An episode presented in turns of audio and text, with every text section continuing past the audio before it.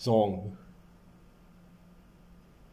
Hay una mesa, sobre ella el polvo, frente a ella un hombre velado por años de olvido. No hombre sino fantasma que levanta su mano pálida, se iza como bandera desgarrada y desciende, busca en las letras y encuentra vacío, vorágine, remolino de desesperación, que canta una melodía amarga. Dice, se cambia para no cambiar, para permanecer, se cambia para sumergirse en la violencia, se cambia para morir.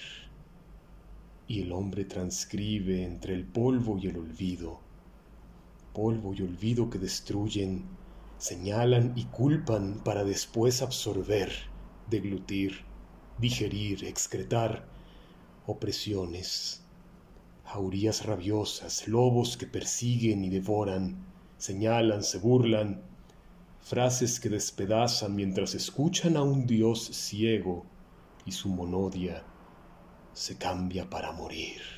Se escucha en su voz la voz de un Dios que somete y castiga, que premia solamente a quien como Él es heraldo de la muerte. El humo ha cubierto el cielo, la ceniza es suave y cae, lluvia provocada por el fuego. El humo ha cubierto la esperanza, las noticias lloran sangre, euménides gimientes vestidas de desesperación, gotean de sus andrajos, desaparecidas, violadas, agredidas, asesinadas gotean de sus andrajos, cadáveres inscritos en los crímenes de los hombres. Bajo ese manto de cenizas y clamores escribo, pero esas voces de erinias gritan, no son murmullos amables en su recato, son arrebatos de ira y dolor, son cúmulos de nubes de tormenta.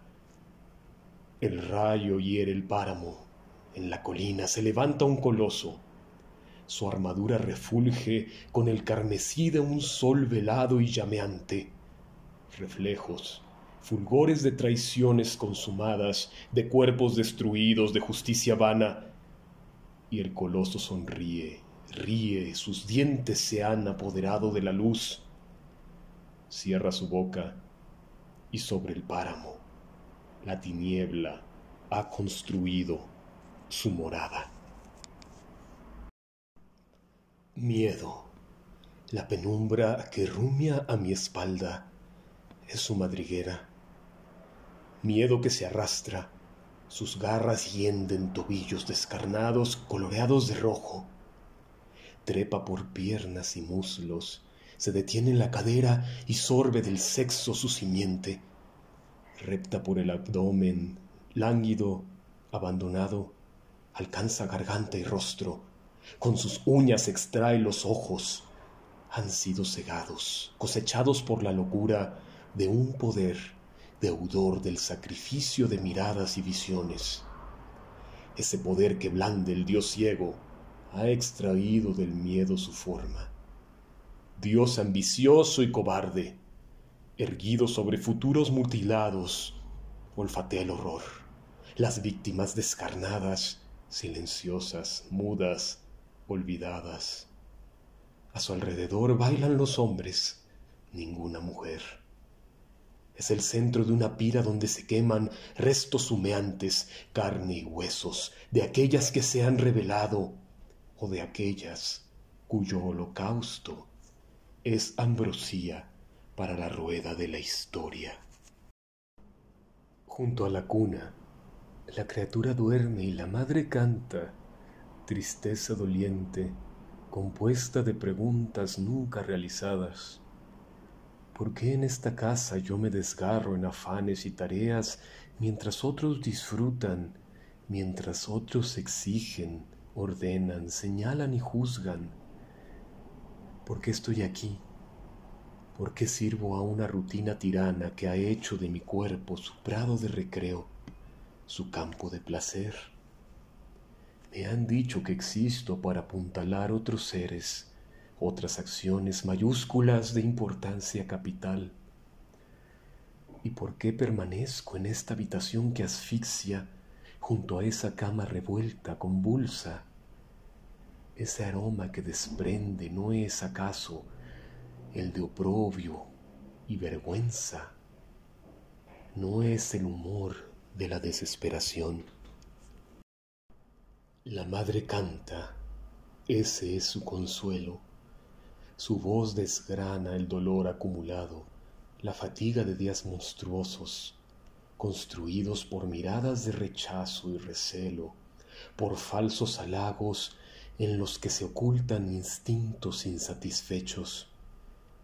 Su voz entreteje la arrogancia con la que se enfrenta, el desprecio que provoca la honestidad prístina de su pensamiento, los ojos que beben de sus senos, de carne erizada que se restriega sobre la suya.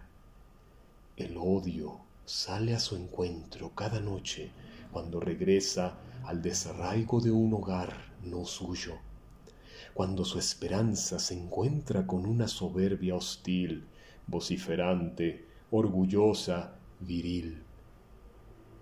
La nana abandona sus labios salobres, antes bañados por el bálsamo de algunas lágrimas goteantes, ahora erosionados por golpes esporádicos, golpes que aumentarán.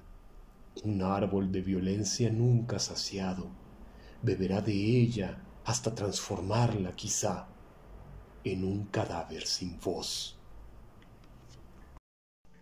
¿Descansas, niña de mis entrañas? ¿Por qué decidí que este mundo se convirtiera en tu casa? Habitarás en un lugar hostil donde el olor de los hombres es el olor de la muerte. ¿Qué harás cuando ellos quieran volver tu cuerpo una vitualla, una fuente que secarán con su ansia? Lucharás, niña de mis entrañas, descubrirás una brecha y será puerta de nuevos ejércitos ungidos de esperanza y libertad. Te alzarás y tu voz, un estruendo cristalino, salto de agua que allanará el campo sembrado de odio y terror, hablará por nosotras, hablará por mí, por mi silencio, por mi soledad, por mi sufrimiento. Vencerás, niña de mis entrañas, y vivirás.